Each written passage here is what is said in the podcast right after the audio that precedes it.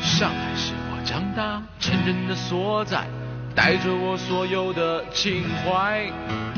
第一次干杯，头一回恋爱，在永远的纯真年代。追过港台同胞，迷上过老外，自己当明星，感觉也不坏。成功的滋味，自己最明白，旧的不去，新的不来。城市的高度，它越变越快，有人出去，有人回来。身边的朋友越穿越心爱，上海让我越看越爱。好日子，好时代，我在上海里过也在。立波啤酒，喜欢上海的理由。听众朋友们，大家好，欢迎收听这一期的塔克冲司机。我们今天要聊的话题是跟我们现在所在的这座城市有关的，跟上海有关的。所以今天请来的两个嘉宾也都是上海人，我们可能这一期节目当中也会时不时的蹦出一点上海话，希望你们收听能够愉快吧。那请两位先自我介绍一下吧。Hello，大家好，我是小何。Hello，大家好，我是黑里，两位应该都是上海人是吧？我是混血，这算吗？我是江浙沪包邮地区混血混血，你要看几代了，往上几代可能都不是。我是算三代移民，我爷爷奶奶不是上海人，然后是我爷爷奶奶这一辈儿到了上海。我爷爷奶奶也不是上海人，但是呢，我爷爷以前是在上海做工人的，他十六岁还是十八岁就来了上海。但是我爸爸家里的人也一直都在江苏，在南京那里。我爸爸是十八岁来顶替我爷爷工人的位置的，就是以前有这个传统嘛。对，现在的人可能不一定知道顶替这个了。对他们没有这个概念。就是你的父亲算是退休吧，可能是离休，可能是早退啊。他从工厂里面退下来之后，这个位子是由他的，甚至可能是很多个儿子中的某一个我爸就是很多个儿子中的某一个。来接替这个位子的。对嗯，是的。对，所以我们今天主要是想聊聊，比如说上海它是不是个排外的城市啊？上海人是不是排外的人啊？但是其实呢，本质上讲，如果往上几代，就我自己也是往上几代的话，可能也不是上海人。我爷爷奶奶、外公外婆可能也都是他们这一辈才来到上海的。但是我自己写完这个标题，我自己第一个冒出来的话是，我觉得其实上海人不排外的，只要你尊重上海人的优越感。当然，这话可能说出来就被打，对吧？你这一期节目估计要被骂的，他可以帮我匿名掉吗？他这个就危险节目，我跟你说。现在退出还来得及呢。最早啊，这期节目我构思的起因是那个时候有一个新修订的叫《上海市实有人口服务和管理若干规定》啊，这个名字也很拗口，实有人口就实际有的人口。那其中将短暂来上海停留的人员啊纳入了服务范围，要求来到上海短暂停留二十四小时之内便要登记。那么这个规定呢，就当时引发了一定的争议了。那当时网友就戏称上海实行了这个落地签证啊。虽然这个话是玩笑话，但是我是想借这个话题啊，我们今天来聊聊上海到底是不是排外。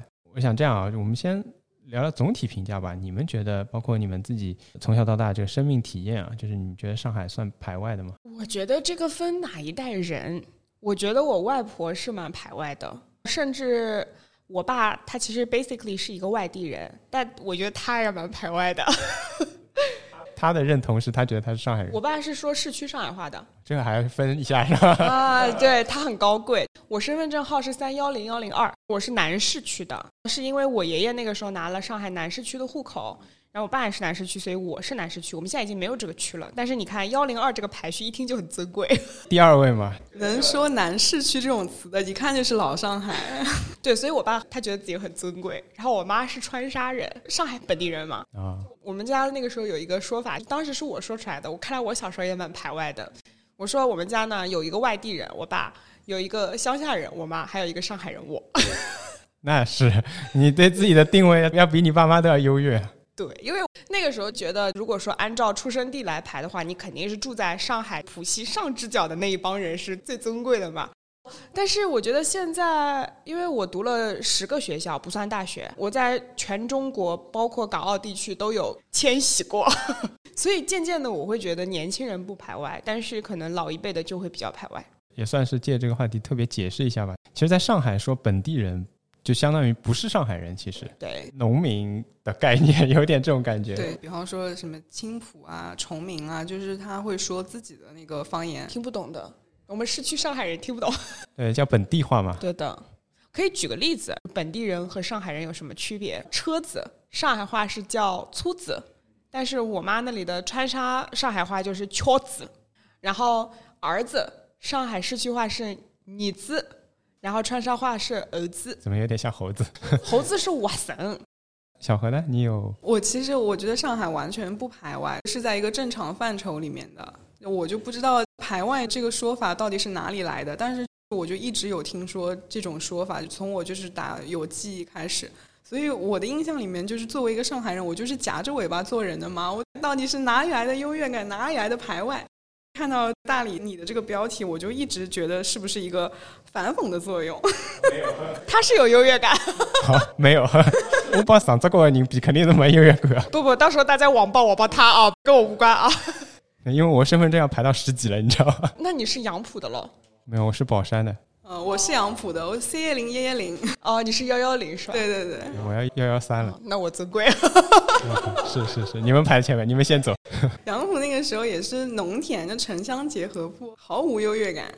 到大概零几年的时候吧，五教场那边建起来了以后，就稍微好一点了。是的，我感觉上海内部鄙视的比上海鄙视外地的要多得多吧。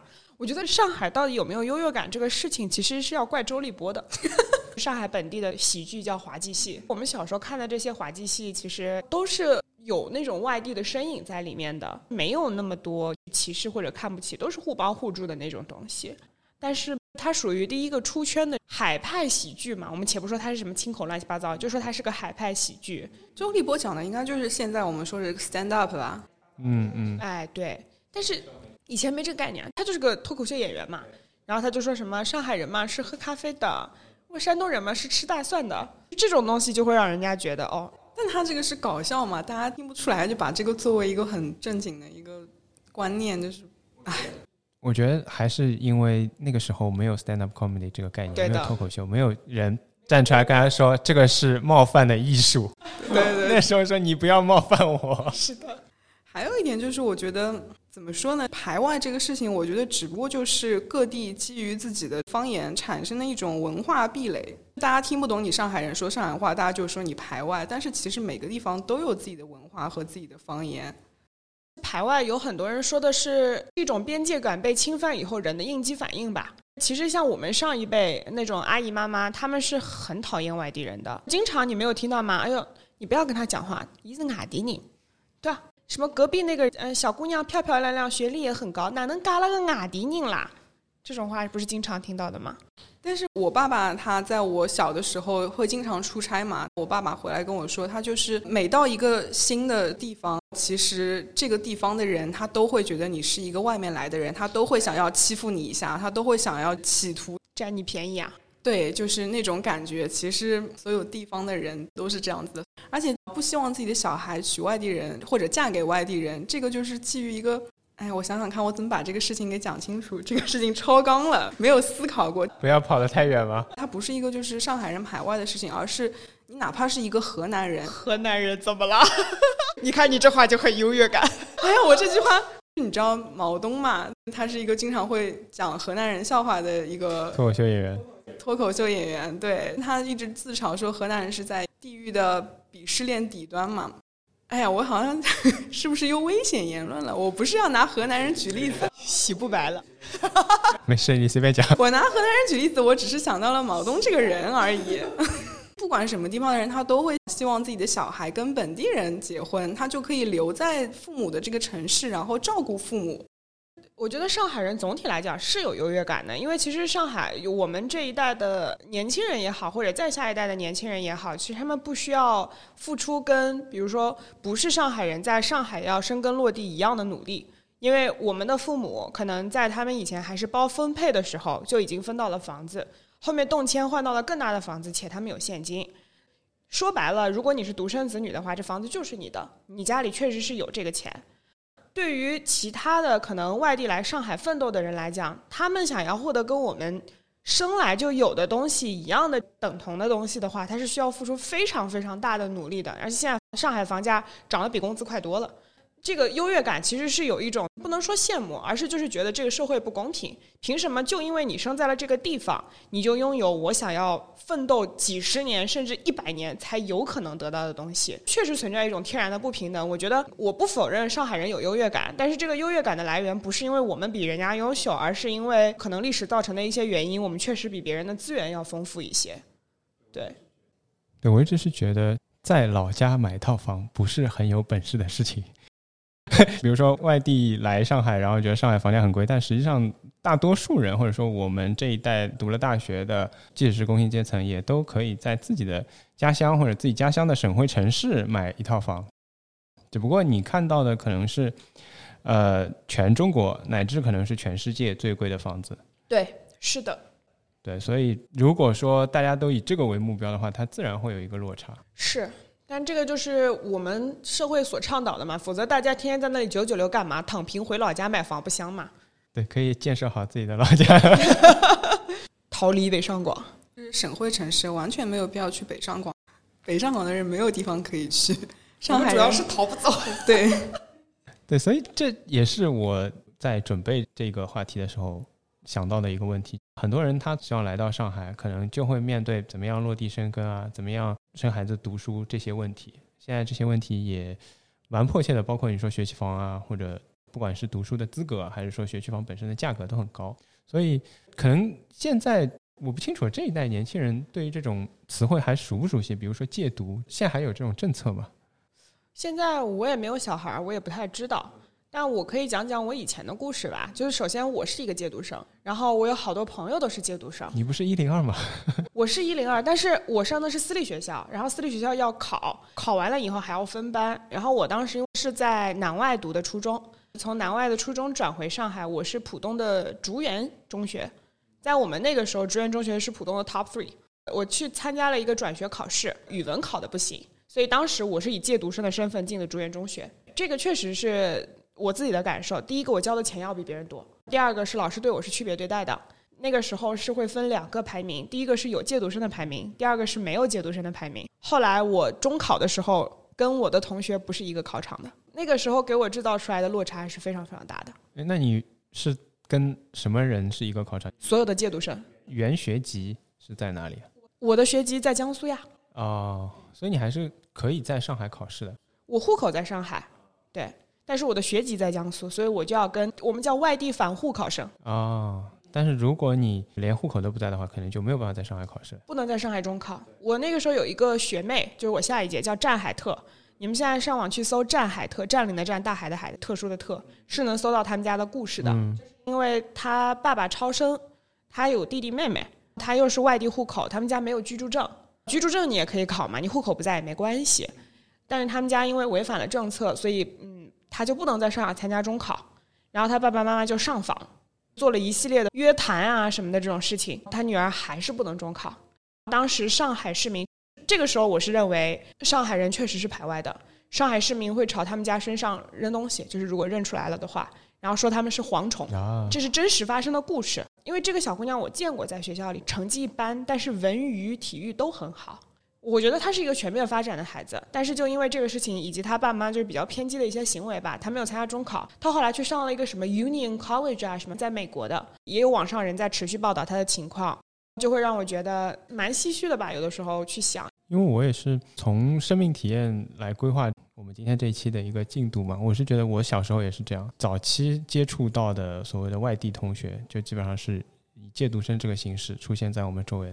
但是我们那时候比较早，可能九几年的时候，那时候还有蓝印户口嘛，就你买房子，那时候房子卖不掉嘛。什么是蓝印户口？房子卖不掉，鼓励你买房子，就是你买一套房子，你不是上海人，给你一个户口。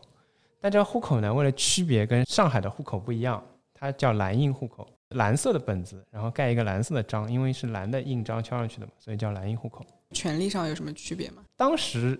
我不太了解实质上有什么区别，可能会有一些区别对待，就比如说跟现在居住证可能有点接近吧。那那时候也没有居住证吧，应该。但是鼓励你买房子的阶段给了你一个蓝印户口，后来就并轨了呀。并轨了之后，你这个户口就转成就是上海户口了。那时候是房子卖不掉的年代，鼓励大家来。他这要求其中一条就是一定要是一手的新的商品房，你买了就可以有。那个时候买房也不贵，但买得起的人也少呀。对，那时候要十几万的，还是很多人家里其实拿不出这个钱。对，是的。但是那个时候，其实我爸也说，他有一些同事是这个样子落的户。他说那个时候就看谁胆子大，因为这个钱是借得出来的。他不像现在，你买一套房几千万，你根本就借不出来。但是以前那个钱是可以借出来的，谁借了哇？但他现在第一个钱肯定还得清，第二个就是现在买房不能落户了嘛。关键现在没户口不能买房，不是买房不能落户。对对对，没机会。当然那时候也不知道蓝印户口未来会怎么样嘛。有些人可能觉得没有办法并，可能还是会被歧视，因为你就是不一样的嘛。比如说蓝印户口的小孩还是要交借读费啊什么的。是的，可能有些人就觉得这样不合算嘛，可能不想走这条路嘛。当然，这个是那个时代的选择，那时候也很难判断他的选择对错。但是我比较早期接触到的一些所谓外地同学就是这样子，他爸妈可能不是上海人，但是他通过各种形式跟我们一起读书。但是第一个，他要多交钱，像刚刚黑里说的，要交很多借读费。第二个，为什么要分开排名呢？是因为借读生的成绩其实跟学校是没有关系的。嗯，对，对，所以。学校是把它撇开的嘛，教学质量它整个生源不算的嘛。但是我高中的时候有碰到过，因为高中对于高考这个结果比较重视嘛，我们会把考得好的借读生算进来，会这样一种阴险的操作，考得不好的不算进来，考得好的才算进来。我们那个时候还有专门去外地招一些成绩特别好的小孩到上海来读书，拉高你的排名。这样的，那要多收人家钱吗？不多收人家钱，还给钱。就所以你看，上海人对于教育的看重度还是比房子要重要的。可是他会因为来上海而考得不好吗？因为上海教的简单？不会。首先每个地区有自己的特色，上海是英语最难的，那可能江苏是数学最难的。上海总体来讲，从数理的这个角度，确实比外地教的简单，简单的多。而且，那他们初中学过的东西，我们高中才学。然后他们来真的是一个降维打击，而且大家都知道，你高中数学好，哇塞，你无敌啦，对吧？老师拿你当宝一样。可是他最终是在上海高考的吗？在上海高考的，算上海考生。对，但是我们在写的时候会把他的初中的母校写出来。原来上海还有这种操作，引进高考考生。我们高中在我毕业了以后，摇身一变变成了市重点。我们以前是浦东新区的区重点，为什么变成了市重点？就是因为他加开了一个新疆班，把新疆的那种初中考得还不错的小孩拉到上海来，高考再加分。对，那这个我要优越言论了，他们应该考不过我们吧？他们因为分数线低，他们的分数线跟我们是不一样的。好呀，我想我们还是要聊聊关于上海话的问题啊，因为我是。对于学校的另外一个很大的记忆，就是刚上学，尤其是比如幼儿园开始，就不被允许说上海话。我们也是，我是小学和初中都是不鼓励说上海话的。老师因为也不是上海人嘛，没有什么机会让你在学校里面说上海话的呀。我到高中开始可能才，所以我上海话一直说的不是很好，我没有办法说很长的一整段的上海话，我当中一定要用普通话去替换的。对对，我也是。你让我做一个多小时的播客节目，全用上海话讲，我应该是不行的。我也有困难。对，我记得应该是幼儿园和小学吧，墙上会贴着那种“请说普通话”哈，或者 说普通话的宣传语。对，请讲普通话。我们小学的时候有，上初中就不太有了。对，这个也不知道为什么，他们对于初中、高中放松了吗？我高中也是基本上全是上海话。高中高考是最重要的，你说什么话也没有关系，不重要，你只要分数考出来。对对对对，因为我反而是可能小学、初中的老师应该都是上海人为主，到高中因为引进的老师多了嘛，就会有外地的老师。但是说上海话最凶的阶段应该就是在高中。我是小学的时候，老师会说上海话，但是不允许同学说。我跟很多国外读书的同学可能反的，大部分人可能高中去了一个什么国际学校，然后出国了。我是小学的时候在一个国际学校里，我们那个时候上语文课叫的英语名字，那个是一个非常扭曲、非常超现实的一个东西。你经常会听到大家在那里疯狂的飙英语，也没有人讲上海话，因为后面会贴请讲普通话。但是你在上学之前都是讲上海话的？我们家里讲上海话的呀，因为我爸很骄傲啊，他三幺零幺零二呀。哦，对对对，是的。我们家我妈她会讲，对于我妈来说，她的第一语言是上海话，她做梦的时候都是说上海话的。但是我跟我爸呢，第一语言是普通话，所以说我们嗯，我朋友他说，就是听你打电话，你说上海话肯定就是跟你妈打电话，你说普通话肯定就跟你爸在打电话，我也是想问这个，所以你的底层的语言逻辑是？是普通话。那我不是，我是上海话。我也是上海话。可以可以，我是反而是先说上海话，然后去了幼儿园，然后被强制要求说了普通话之后，我会说很多很奇怪的普通话，比如说我们那时候小的时候还有粮票的残余，我已经不记得了。我爸那时候跟我说的，碰到我爸的同事，人家就拿了粮票过来逗我嘛，说你知不知道这个是什么东西？我说啊，这是买东西的么子。我是这样跟他说。上学的时候嘛，我爸送我去学校，那时候会坐在他自行车后面嘛，然后我会跟他讲，你要把这个东西放在自行车的篮头里。底层逻辑是这样子的，强行熬过去的一个普通话。嗯，所以我老婆一直说我普通话不标准。但是慢慢的，由于这个普通话太多了之后，上海话就没有那么，你词汇量首先不够，很多东西就会不知道怎么说，没有用上海话说过，而且教你说上海话的人。就是你的长辈们，他们没有接触过，就像我们今天这些录音设备什么的，你从来不太知道说专业术语怎么用上海话来讲的，所以其实词汇量少很多，然后句子语法包括一些用词嘛。现在我就会有感受到，我们很多话，比如说我们今天录这一期播客，我没有办法从头到尾都用上海话说，很大原因倒也不一定是因为我不会从头到尾用上海话说，而是因为我脑子里现在可能过出来的会是先是普通话。哦。哦，那我比你混乱多了。你还有英语？我小的时候算有点语言天赋，然后我爸就看准了，他觉得啊，这是个好苗子，从小就带我去上第二外语，各种第二外语我都学过，所以我现在脑子里是很混乱，你知道吗？我有一个印度尼西亚的同学，他当时说了一句话，我深以为然。他说，Being multilingual means you know nothing about language。我跟我爸在国外打电话的时候，一句话里面可以出现四种语言：英语加上海话加普通话加中文。我爸也会听得很懵，哎，你不会把它在脑子里面翻译过来，然后理顺了再说出来是吗？就是嘴比脑子要快，是因为我觉得我跟我父母之间说话不用思考。嗯，对。但是我后来回国上班，哇，那个问题就很大。关键是你爸都能听得懂。我爸是从小他是学上海话的，上海话里面有很多舶来词汇，包括法语啊，包括葡萄牙语，包括英语。他都知道的，所以我爸也是属于那种什么都会、什么都不精的人。你们遗传下来语言天赋都很好。对他能 get，我说要我给你解释，他说我大概知道，大概知道，就这样吧。毕竟是幺零二的人，不需要多说。所以其实排外很大程度上跟你的语言这些，我觉得都有关系吧。南方总体来说，站在现在这个时间点看啊，肯定都会被认为要比北方要排外一点。崇洋媚外吧，主要是。我是想说，一个很重要的原因是因为语言都没办法通嘛，因为北方语系不管怎么说，它的音调再怎么变，它大家都能理解。嗯，是的。但是南方一改变到当地的语言，就完全不知道了，外来人就完全听不懂，就会觉得你们可能是定他。这个语言为普通话的时候，就是以北方的方言为根基的嘛。你说当时要是定了一个什么南方的方言，就大家可能也差不太多。定了个上海话是吧？定个比方说吴方言，你随便定个比方说苏州话，大家都能猜到一点。你有听到那个梗吗？当时有说是定粤语还是定普通话为普通话的？好像说这个普通话是河北承德的，是吗？好像是以河北承德相对来说更标准的普通话，因为北京话也不太一样嘛。相当于 伦敦的那个 Cockney accent，嗯，非常的不跑实，比较街头吧，比较比较对底层的这种感觉。盖里奇的那个偷拐抢骗，郭达老师一出来的时候的那一段话，就是很典型的 Cockney accent。对，我觉得这个也蛮有意思的，因为我们以前学习的时候有学过语言，它是为了去区分你是我们一帮人，去 build 那个 community 嘛。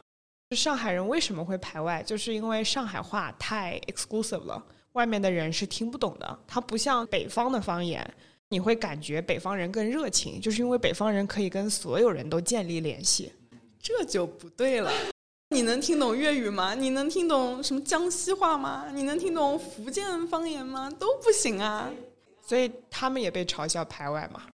我觉得这个问题是这样的，刚刚已经讲了嘛，南方语系基本上都是不太能够让外人听得懂的嘛。但是恰好上海又是一个相对来说比较开放和外来人比较多的地方。嗯，因为有一种说法，最难听懂的方言可能是温州话。对，对吧？哦，是的，他们像日语一样的。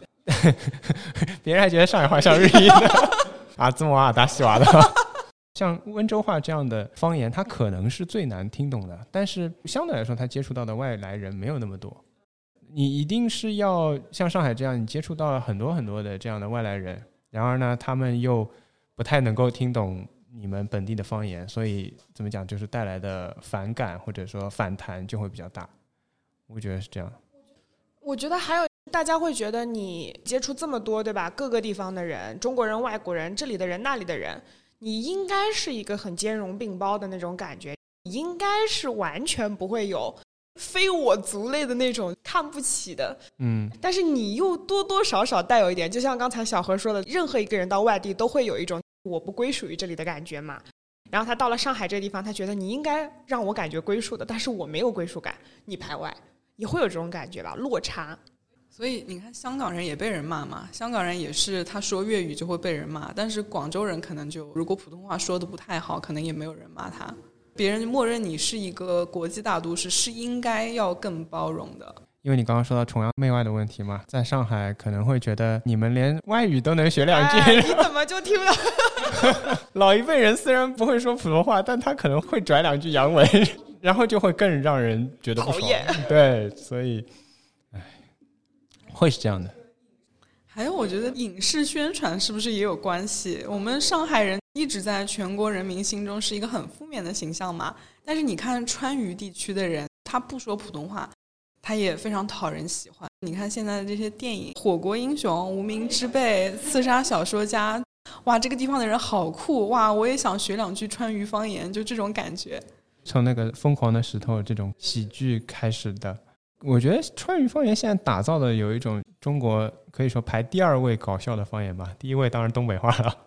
我觉得川渝他们本身自己的文化建设有下功夫，去 present 出来那个形象就是比较接地气，没有距离感。还有一个就是会让人觉得它很舒服，嗯，而且其实川渝地区的方言不难懂。对对，这个是最关键的，我觉得还是北方语系里面的，属于全中国的人都能听得懂，这是一个非常利于传播的事情。还有你刚才说影视剧里面这点我特别烦，我就觉得每一次讲到上海，就是那种满头卷的阿姨，然后再拿一盆，刻板印象太严重了，好生气啊！然后还有很娘娘腔的男人是吧？对，小姑娘，侬哪的房租还没交啦？今朝要啥辰光交啦？总是这种形象。对对对，包租婆。到现在就是我很多外地的朋友都直接跟我说。哎，我发现你一点都不像上海人。哎，别误会我，这是一句夸奖。我当时就神奇了。对，我觉得这是一个问题，就是很多人都是说，哎，我觉得你一点都不像上海人，但是我实际上在夸你。对，我心想，你不说这话，我倒觉得没什么。好伤心啊！对，所以这个也是我想问你们的，你们有没有经历过这种，就是上海人需要小心翼翼的时候，不要让人家 发现你是上海人。因为我是记得，我从小，嗯，比如说有人出去旅游啊，但凡要离开上海这个所谓舒适区的环境的时候，可能我爸会有点带这种语重心长的感觉来，其实告诉你一个秘密，我们上海人并不受人待见，你出去小心一点。爸爸，我早就知道了，不要随便说你是上海人对吧，要隐藏好。我其实读大学，当时是想要去外地看看的嘛。从小到大都待在一个城市，有一点无聊的嘛。但是我妈就是就不让我填外地的学校。其实上海人那个时候的政策还是比较宽松的。上海人如果填外地的学校，其实是可以考到比你本身能达到的那个更好的一个档次的学校嘛。优越感又来了，你知道吗？就不愿意出去。我就这样说吧，我就直说了吧，就是第一志愿填外地学校加二十分。这样的吗？我们那时候是的。我们那时候怎么没有这种政策？我只是记得外地很好的学校对上海人分数线会比较低一点，会比较容易考。难道不是因为加分的原因吗？我那时候记得一个是加分，加分这个事情其实我觉得没有什么太大的意义，因为他录取人是根据地区的嘛，他录取上海的考生没有区别，所有人都加分啊，除非你填一志愿和填二志愿的人那就有区别了。但是总体来说是在你们这个区域的排名嘛，然后就是你说的没有人填外地的。对，就即便是这样，大家那个时候也是我们这一代人 还是不愿意的。但是现在政策就很严了。我们那个时候填高考志愿不是的，我那时候印象很深刻。我觉得上海人有一个什么优势呢？暴露了我们不是一代人。我们那时候有一张清华北大志愿表，你们那时候有吗？它是独立于任何志愿之外的。我们这零志愿嘛，我们是零志愿可以填香港的学校，我们那个年代没有，不好意思。暴露年龄。但是这个事情很坑爹，每一个人对吧，都会想说，万一我考得很好，我能考进清北，所以每一个人都会填那张志愿表。清华北大志愿表是在零志愿之前的，叫它什么负一志愿吗？难道？清华北大在上海加起来，我那一届一共招了四十个人。在我闺蜜那个城市，它是东北的某城市，盛产油，在那个城市，他们学校就有二十个人进了清北。我说这也太不公平了。然后我闺蜜就说：“因为你们上海人不会去上海其他地方的学校的。”我说：“那你们学校在一两百名左右的人进什么学校呢？”她说：“嗯，复旦吧。”我说：“这样的吗？”我那个时候感觉不到任何作为上海人高考的优势。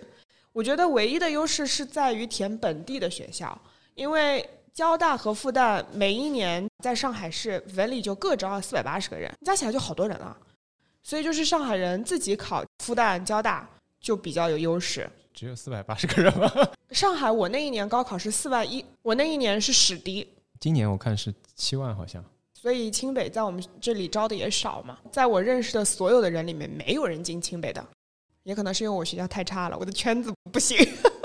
我父母就是跟大理的父母一样，语重心长的提醒我说，别人可能会欺负你是上海人啊，你要当心啊，你不要去外地啊，会有这样子的提醒。我读大学前也是的，因为我是在上海读大学嘛。但是我爸说，虽然你在上海读大学，但你在学校里面也不要天天说自己是上海人。我那个时候，我们大学里面上海人还是占大多数的，所以无所谓这个事。你们都是什么大学啊？所以不要暴露自己。我好好奇哦，不要给母校丢脸了。那我们学校里可能上海人就很少了。哦，是吗？你你不是在上海读的大学？我在国外读的大学。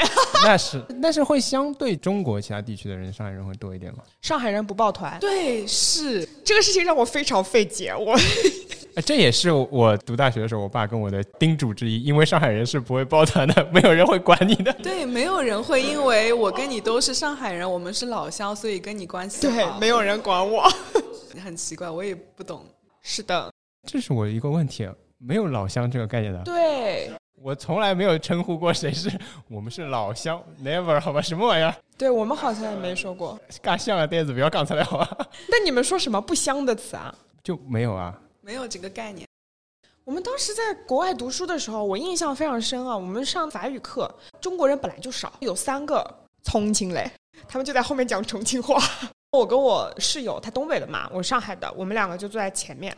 我一听，我说：“哎，他们也是中国人。”然后我室友说：“你好好听，他们不一定是中国人。”我后来就很努力的去找学校里面有没有什么上海学生啊什么的，因为我发现重庆和四川他们那边经常一起聚的。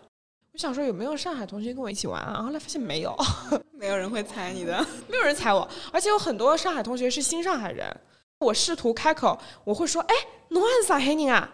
然后人家就很尬笑一声，哈哈哈。我不会说上海话。对，这个就是一个上海人之间。怎么样寻找一个很尴尬、一个很微妙的技巧？你永远都不能先开口说上海话。是的，你要试探。那个吉森东说的嘛，怎么试探你是上海人？我的是打两个呆子出来的呢。这虽然是整句的句子，但是里面夹两个上海话。哦，我不会去试探，我除非到我们关系非常非常好，我才会说上海话。你对你自己上海人的身份，你的压力很大。我压力很大，我跟你讲，我在国外都会说自己是苏州人，你知道吗？哇，那你真的压力很大。我很骄傲的，我当时在西雅图，华人很多，然后我们老师就要搞得一副很兼容并包的样子，你知道吗？你说 I'm from China 不 enough 的，他还会继续问，So what part of China are you from？我一般都直接就说 I'm from 上海，然后老师会说啊，上海 I know。其他的同学，如果是上海周边江浙沪包邮地区，大家说一个城市，然后老师很费解的样子嘛，然后他们就会说 a place near 上海。我觉得他们可能也不情愿，但是 我因为碰到过一个什么事情，老外他问我，他说哎你哪里人？然后我就说我上海人嘛，我也没有很有优越感，怎么样说自己是上海人？我只是普通的介绍哦，你既然问到了，那我是上海人。他就不相信，你知道吗？你看上去不像上海人。哎，你一个老外有什么资格跟我说这种话？老外说的是你也不像上海人，他是怎么样推断的啊？他的逻辑是，他说我认识很多上海人，我知道的上海人没有一个人会毕了业以后还留在这边工作的。所有的上海人都觉得我们这边不如上海，所以他们毕了业以后很快就回去了。你还留下来工作，你一定不是上海人。他后来就也不听我解释，你知道吗？然后他就开始跟其他的人周围说：“哎，你们知道吗？什么什么？快来看，这里有个上海人，快来看，有人假扮自己是上海人。”嗯 就是很尴尬。我后来不愿意跟人家多解释这个事情嘛。我后来老外问到我，并且我觉得我之后跟你可能也不会有太多交集。我就说我是一个上海旁边的城市。哎，我跟你完全不一样。一般别人问我你是哪里人，我都说 I'm from 上海。有的时候我不会先说 I'm from China。对，因为我会觉得有很多人说我是中国人的时候，他的潜台词是我说的这个城市你也不知道我是哪里人。但我觉得应该这个世界上没有一个人不知道，就是哦上海是中国的。你这个就很有自信了。我有一次碰到一个美国人，我问他哪里来的，他没有跟我说他是美国人，他直接跟我说 Florida，我就嗯哦，就这种感觉。他先冒出来的是个州或者是个城市，我就哦，考我地理。而且你知道吗？因为我是在体制内工作的嘛，我现在比方说去接待一些其他机构来的这种人，我都会掩饰自己的口音，我会。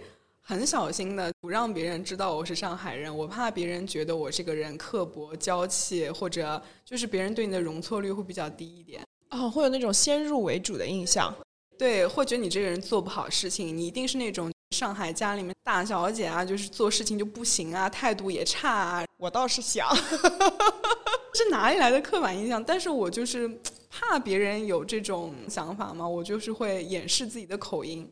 你有看过那个《魔都女子图鉴》吗？里面还有一个女配角是金莎演的。金莎嘛，就是，哎呀，我这样一说，其实也觉得我自己脑子有那个刻板印象。我觉得她是典型上海姑娘，又很嗲，也会撒娇，会利用自己的性别优势。哎呦，我这话要被打吧？她就在里面演了一个女生，很会合理利用自己的时间，最后嫁给了自己的老板。《魔都女子图鉴》哦，写上海女人是这样写的。你看，这种都是抹黑上海人的这种影视作品。好气人！我真的是气死了。就说到大学嘛，我本科的时候，我记得我碰到一个同学，他是新上海人嘛，高考前后吧拿到户口的。忘了聊什么事情，反正聊到谈恋爱之类的。他说他来读大学的时候，他爸妈叮嘱他。我其实原来大纲写的是关照，反正这是句上海话 翻过来的。他爸妈关照他。关照，关照不是普通话吗？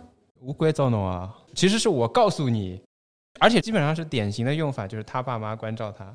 原来普通话是不可以这样说的吗？关照也可以，普通话的关照是我会关照你的。普通话的关照是照顾，但我们是用来就说话的说的动词形态啊，就是叮嘱的意思吗？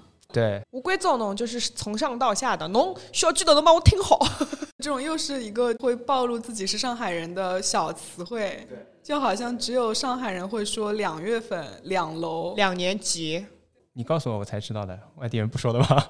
不说的是说二楼二年级，我在江苏读书的时候，就因为这个事情被嘲笑，嘲笑了一年。我就是不理解了，我还回家问我爸妈。对，这个是我们不知道、没有意识的很小的地方。你说五是一零两，四一零一零两。对啊，我是四一零一零两。还有就这个东西，你亲一下，你帮我亲一下这个东西。北方或者其他地方可能说爱一下。对，这种都是我现在注意了，以为是的普通话。说到这个，我上个礼拜在浙江一个咖啡馆，我跟老板挺熟的嘛。点了咖啡之后，老板做了别的事情嘛。过了一会儿，老板问我说：“哎，你是不是点的这个东西？”然后我说：“对的，对的。”而且我就重复了两遍嘛。他知道我是上海人，他说：“你到底是上海人？”他说：“只有上海人会说对呀，对呀，对呀，对呀。”这也行，我觉得是你的口音暴露了你。他告诉我的，我就愣在那啊！我说这不说吗？这可能就是觉得你口音那个对，因为你真的听起来就是上海人。我读大学的时候不这样的。说回到我读大学的时候，我大学那个同学说，他爸妈关照他，我他爸妈叮嘱他，上大学的时候谈恋爱要当心，对方可能会是因为他的户口跟他谈恋爱。我要澄清啊，这是新上海人跟我讲的，我当时都没有，我当时都没有往那方面想。真的？啊而且是个小姑娘。哦，我现在会跟我男朋友开玩笑说这个事情。我男朋友是新疆人，你知道吧？我说怎么你想拿上海户口是吧？我觉得他可能是。他们拿上海户口比较难，所以拿到了之后可能会有这个想法，觉得会不会你要读大学，然后你在大学里可能会谈恋爱，会不会对方觉得你是上海人了？会有这个捷径之类的。确实很难。我男朋友是北大的，他不能在上海落户。政策这么严格吗？现在现在可以了，但是他以前毕业的，他就落在了深圳。他说：“你们上海真的很排外。”他说：“我觉得我北大的这个学历已经可以在全世界落户了，上海不可以。对，这个说回到崇洋媚外这个事情，我有一次跟我的以前大学的学长在朋友圈吵起来，后来相互拉黑了。我就是因为我发朋友圈，哎呀，你们两个都是留学，我发朋友圈算是骂吧，我就说，为什么几乎所有的留学研究生回来之后找到一份工作，达到一定的标准，在前几年的时候，那个社保标准也没那么高嘛，基本上就是找一份工作，然后稳定交六个月社保就可以拿上海户口了。我就说为什么？当然他们是说我排外，我的意思是说为什么其他硕士不行对吧？北大硕士，外国留学生你又不筛选一下对吧？虽然说有一个学历认证的标准，但总体来说门槛还是比较低的嘛。国外确实有很多野鸡大学，就是随手可以落户的。现在上海的这个外来留学归国人员的政策现在收紧了，他要 QS 大学前一百名才可以落户。对，但是我那时候是四一五年的时候，对，是有那么几年特别喜欢招留学的，对，现在不这样了。现在也蛮松的吧？我觉得上海人还有一个特点是喜欢进外企。我们那个时候那家公司里面，呃，为数不多的外地的同事，因为是留学生，而且是英国一年的硕，就是九个月的那种硕士，他们回来落户很快。同样的，还有什么其他的要排期啊、排几年啊什么的，人家学历也不低，有一个很大的区别。你的这个愤世嫉俗的言论，当时在我们公司里也掀起过一场腥风血雨。对，就有人说，凭什么我的职级比他高，工作也比他努力啊？就因为他在英国镀过金，他就比我能快落户，凭什么？你们也太崇洋媚外了。这跟公司也没什么关系的。你找人才中心，是因为公司会优先去排那个留学生落户，因为会方便一点嘛。还是聊聊结婚吧。你们有这种体验吗？就像我同学说的这种，担心另一半是因为户口。我小的时候，我爸妈开玩笑会说的，哦，侬读书不好，下趟嫁不安徽人哦。这个我感觉都不能接进去。白玩兄弟，真的，就我爸妈以前说的话。但是现在我男朋友祖籍就是安徽，然后我妈到现在也会说，侬想想清爽哦，侬要嫁不安徽人啊。对，所以回应你最早，河南不是食物链的底端，在上海、安徽可能才是食食物链的底端。对的，小的时候我爸妈威胁我都是这样的，那种送把安徽人做小心妇。我倒是这几年才知道，原来安徽是在上海人的。哎，难道不是苏北吗？因为我爸是南京人，所以他不能自己嘲笑自己。安徽比苏北更，苏北因为在上海人太多了。其实呢，我要讲苏州话以北的侪是苏北。我是苏北人啊，我是苏北人。可能有一部分原因也是因为人多，然后素质和整体收入，当年啊低收入群体的苏北人比较多。Super lives matter。我来说一个我自己的吧。我在大学的时候刚刚谈恋爱的时候，我老婆不是上海人，有一次被我爸撞到了。我爸那天相当于问了一下嘛，说啊你谈恋爱了，他之前不知道嘛。再说一个刻板印象啊，在上海人的家里地位最高的肯定是妈妈，对吧？对的，所以我就会跟我爸说，呃，今天晚上我会跟我妈说的，你不要先说，我会自己说的。然后我爸说啊，那你说吧。你爸也不想淌这趟浑水。上海女人很危险的。上海这一点我倒是有优越感了。上海对女性的这个尊重，在全世界范围来看，这个意识形态都是非常先进的。家庭为单位吧，我觉得，嗯，哪怕老外也没有说一个女性在家庭里面的这个地位可以这么高的。哦，这个事情我想到一个，我有一年回国的时候，我在浦东机场拿行李，看到一个上海妈妈，她小孩一看就是混血的，因为金发碧眼，用上海话训她女儿，然后他爸爸就在边上站着不敢说话，这个场面很滑稽。他妈妈是典型的，就是小小的那种上海女人，就侬这小巨头，跟我讲了个么子，我跟人家帮啊，侬鸡汤来跟人家。他那个小孩惨兮兮在那里听着，哎，对，刚好搿么子搿能吧，侬就每次都做错，真火气要上来。你怎么感觉很有训人经验的样子？这个场面我记到现在，我出来就跟我爸说了，我爸说上海女人是这样的呀，在全世界都有地位的，你不知道啊？我接着说啊，可能是第二天晚上，当时我已经跟我妈说过了，大致说了一下，我妈也没有什么太大的反应。我妈说：“哦，好，知道了。”当然也跟我妈说了，因为我爸重点问了他是不是上海人，我说不是上海人啊。我妈说：“哦，知道了，哪里人啊？浙江的。哦，那他不是苏北人，OK 的。不要讲，我们家是苏北人。哦，你们家是苏北人，怪不得。再跑个题啊，其实我籍贯上来讲，应该是要填苏北的，然后我大概小学生、初中的时候就会填很多表格嘛，入学表啊什么的，就会填籍贯。一开始会问嘛，就老记不住，然后一开始就经常会问我妈到底填什么。有一天我妈就跟我说，以后籍贯都写上海啊，不要问了。所以我在那以后，我籍贯写的都是上海，籍贯是可以自己写的吗？那我科不高的哪能下呀？不敢正视这个事实，然后从来没有翻开来看过。突然发现自己原来是外地人。这是题外话，我跟我妈说了。然后呢，那天我爸回来比较晚，他回来之后，他直接就跑到我房间里来了。但当时我在跟我老婆打电话，但我爸完全没有看到，他推门就问我：“你跟你妈说了吗？”我就一边狂点头，一边跟他比手势，然后就你给我出去，完全就是直冲进来，然后说：“他知道他不是上海人吗？” 哦哟，然后我就没办法，我直接电话放下，我说我在打电话，你给我出去，就这种态度，很生气的，很快就挂了电话，冲出来骂人的那种。然后如果那边听到了怎么办之类的，然后我妈当时就说：“你媳妇以后要恨你的。那你后来你老婆有意见吗？”没什么意见，还挺好。就其实不排外，本质上其实不会排外，只是他认为上一代人的这种想法，就不管怎么样，就是他就是站在他老婆这一边的，我觉得就是没有问题。我觉得你一开始说的那个是对的，每个地方的人。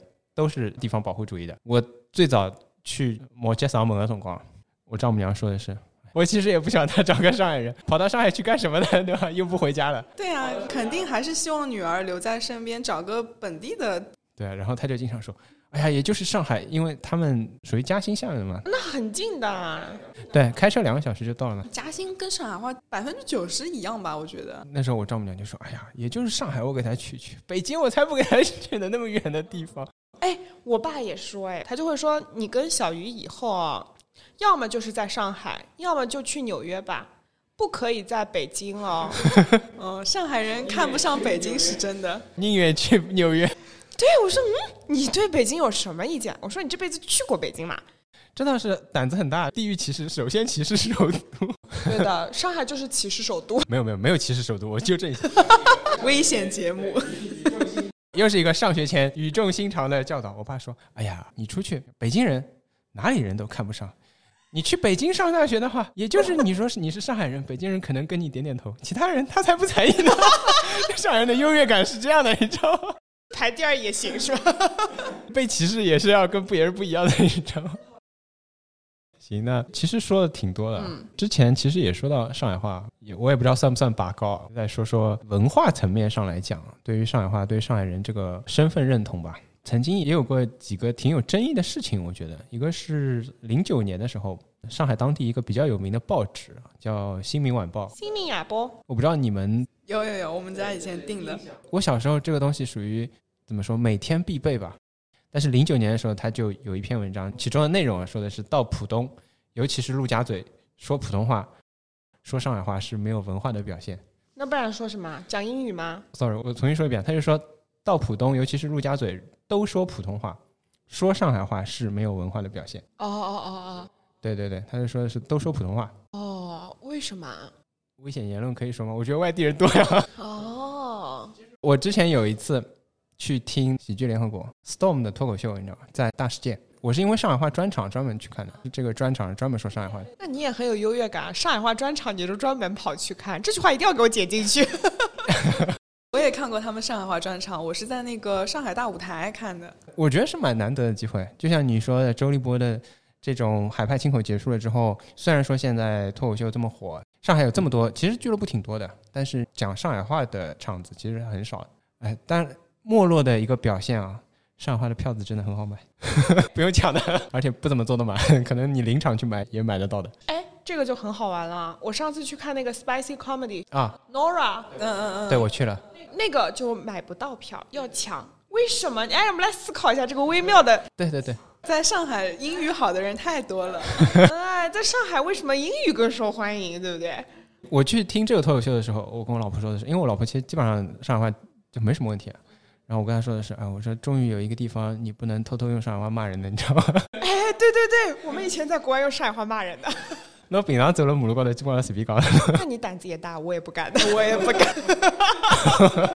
如果你是看到他某一些表现，尤其是你听到他说话，基本上你是有概率可以判断出来的嘛？危险发言。危险发言，我判断不出来，我判断不出来。我觉得大家都讲普通话。几个典型特征嘛，平翘舌音不分，前后鼻音不分。平翘舌音哪里上海人不分啊？老一辈的上海，你像我们这一代的人，他顶多是那个 i n 和 i n g 分不清楚嘛。我看可能四十往上的这一辈的上海人，他那个分和风他也是发不清楚的。我也发不清楚。那个也是前后鼻音，朋友。我觉得我可能只有跟我关系好的同事在搞笑的时候会说：“哎呦，沈老师，饭吃过了不啦？”嗯，对对对，这个沈老师，这个真是经常会。说回《新晚报》这个事情，我觉得这算是一个比较大的标志性的事情吧，因为在上海人心目中非常有分量的一份报纸。讲了这个话，然后就有点接到我们前面讲的这个安徽的歧视问题嘛，就有人把那个晚报改成了那个晚嘛，白玩那个晚，就说它是《新民晚报》。你一定是整个的你的这个班底都不是上海人了，你才可能会登出这样的文章，引起这样的争议。虽然他可能本意不是这样的，本意可能是希望大家海纳百川，对吧？说到这个，我就想到，其实那个年代，两千年初是非常密集的，我觉得打压上海话的那个年代。嗯，是的。那个时候的书记是是上海人吗？当然不是。哦，那个谁是上海人？是上海人吗？哪个谁啊？他当然是了。哟，沈良宇，哎呦，能不能讲出来了？没事。如果是直播，我们要被封了，你知道吗？之前的书记还都是上海人呀，或者说不一定是上海人，但是。对上海有比较强的认同感，很多年他都在上海，或者说他至少会说上海话嘛，最起码的，对吧？然后我就记得那时候世博会嘛，一零年的时候，啊，讲什么志愿者，什么电视里在宣传。啊，我还去做过小白菜嘞。电视里做宣传的时候，我就记得，就说啊，其实上海人民很热情啊，你们等世界各地的朋友啊，全国各地的朋友来的时候，你们要给他指路啊。然后他突然来了一句，不要用上海话指路啊。我当时就。谁用上海话指路啊？他听得懂吗？你什么意思啊？什么东西嘛？我觉得这种就是故意要 Q 一下。哎，老吵气呢。我觉得那几年吧，包括上海的电视节目啊，什么都开始减少收紧了。包括应该是零四年，我记得那时候孽债重映了。对不起，那不是我那个年代。这又暴露年龄。但孽债重映的时候只放了普通话版。你咋也好以普通闲话，搿老奇怪了。我没有看过，它原版是上海话的了。B 站有的，我还一直很想做一期孽债的节目。为防止有听众不知道，介绍一下，这是一个在上海可以说万人空巷、极红一时的一个电视剧，讲的是知青的故事，好像。对，知青回上海之后，在当地的孩子找回来的一个故事。搿伊自家回来，伊抓小人留在面的啦？不好回来。政策上没有允许，其实是搿能，就是讲政策高头只允许讲，侬如果是单身的是好回来，侬勿是单身是勿好回来。伊拉就会得离脱，那么回来。对，伊拉侪离婚回来，小人留在当地。噶做得错。所以说这个电视剧其实是蛮值得一看，就现在看到当时的所谓的一个时代的悲剧和政策的悲剧嘛。那这个人，我离婚，我抛妻妻子，我也要回到原籍，这个人也是有毛病的，我觉得。但那个时候不一样嘛，你的户口牵涉到很多问题嘛。而且那里的农场的那种生活实在是。对。一个你在当地的话，你首先是农村户口，这个不像现在，那个时候牵涉到所有的东西，你的这种什么身份、干部身份、离退休能不能分房子，甚至于口粮、城市的这个粮票的都是不一样的。当初说插队落户、上山下乡就让他们去了，现在等于说突然有一个政策，有一个口子可以回到上海，包括说可以带着你的户籍回来，会给你恢复户籍。但是你如果错过这个机会，你以后不一定有这机会。那个时候的流动限制的确是很大的，虽然你一个人走了。离婚走，你按照现在也可以来啊，但是那个时候，包括粮票啊、身份、档案各方面的绑定，他离婚的那个对象就是在当地的对象和孩子是没有办法离开那个地方，这是一种情形，就是他跟当地人结婚了，甚至于全国不同的地区的知青，那个片子里面有一个的，我有点忘了，是北京和某个地方的，又要说北京某个地方的知青在那个插队落户的当地结婚了之后，他们要想回到原籍，也是要离婚，然后各自回去。你这档节目大概就只能在上海这个地区，就变成一档区域性节目了，你知道吧？危险言论，所以我也不敢在他这个节目里面就让别人知道我是谁，特别害怕。对，也把我匿名掉，谢谢。这节目的特征就是很危险。我本来以为这个话题还是属于比较温和的。这就是一个危险电台，危险主播。对，但我觉得总体来讲，作为上海人，我在外面受到的限制，其实是在外地比在外国要多。可能第一个上海人在国外很多的，我经常有的时候在唐人街走走路，跟朋友一起就听到一句上海话，那个时候我会觉得很亲切，因为上海没有同乡会这件事情，终于就感觉到，哎呦，他跟我是一类人。然后，但是在外地，我基本上听不到上海话的，甚至现在在上海，我也不是太能听得到上海话。所以还是会有一种比较强烈的不归属感。我回国的时候，我就想说，我继续我自己独立的生活嘛，我就在外面租了个房子。我特地租的是那种里弄，就是那种隔壁就是阿姨妈妈早上很早起来买菜聊天的，我会觉得那种更有一些生活氛围。所以我觉得你前面说的碰到那个外国人，他肯定不太了解中国人。我觉得上海人在外面很多，对，就是知道了一点东西，就觉得自己很懂。对，上海人这么崇洋媚外，在外面的可多了。就是的，上海这么崇洋媚外的。侬刚刚日本，老早大家从八十年代开始，最多的就是上海人过去。对对对，今年偷嘛要过去吗？是的呀。他说什么上海人都要回上海的，我不同意哦。对，上一辈人有时候会说的，会上海话就已经可以出国了。那这个又有点过了，还是有点过了。可能随着这个全世界开放程度越来越大，上海人占比也没那么大。还是没有广东人多了，我觉得。呃，对对对，你会粤语会潮汕话，基本上是可以的。我们今天其实到最后，我感觉变成了诉苦节目，你知道吗？这期节目最危险的地方，我觉得不是说上海人有多排外，是说不仅上海人排外，还觉得自己很委屈，你知道吗？大家别骂了，知道错了，反省一下自己。我看我大纲最后说的，嗯，我们除了排外，还要拥抱不同的区别。我现在感觉有点说不出口。我们拥抱了呀，但是我们也委屈的呀，干嘛？这又不冲突的吗？是的，是的，很有道理。那今天的节目就到这里吧。我觉得这个结尾也挺好的，对的，不能再聊下去了。那谢谢两位，要说个再见。上海我讲完要吗？大家再会，再会。好，再会，再会。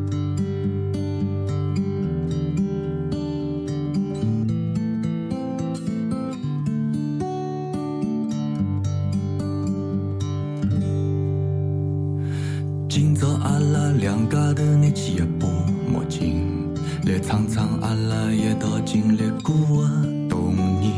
男小孩，请侬点好打火机，小姑娘准备卫生巾、擦眼泪。六月里落雨是黄梅天，搭脚踏车出去，记牢带雨披。到老虎灶去泡冰水，吐，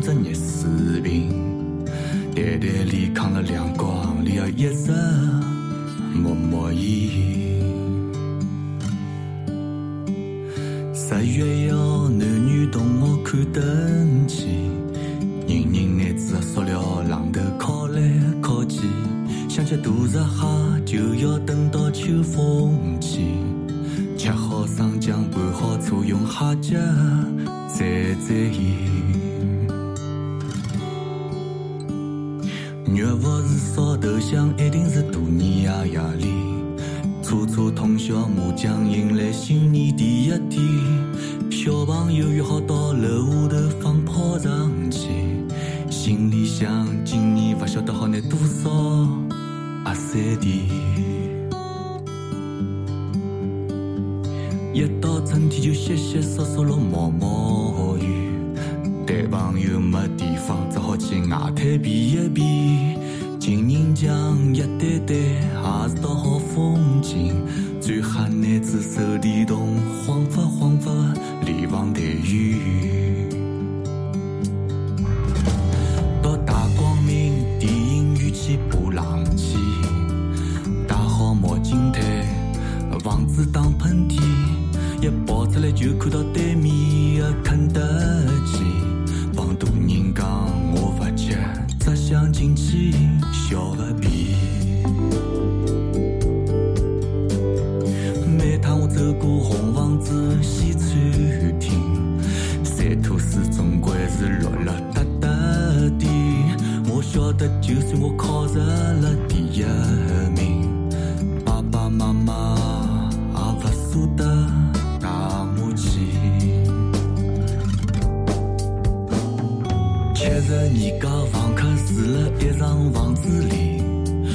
里听到怪声音是钉子间小夫妻。我顶要好的朋友爷娘不来伊身边，伊讲伊是啥个知青子女。隔壁头老张买了台十寸电视机，搞不懂电视机前头为啥要摆着放大镜。屏幕高头有雪花，就拿天线转转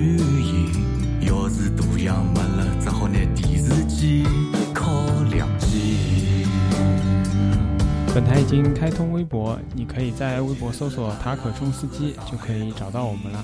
同时，欢迎在苹果播客给我们点评和打分，以及在小宇宙留言。推荐采用泛用型播客客户端订阅我们的节目。除了上述方式之外，目前皮艇以及 Moon FM 是两款比较容易。找到我们全部节目内容的 APP，也希望有兴趣的听众朋友们能够找到全部我台内容，也欢迎把我们的节目转发给你的亲朋好友，感谢您的支持。最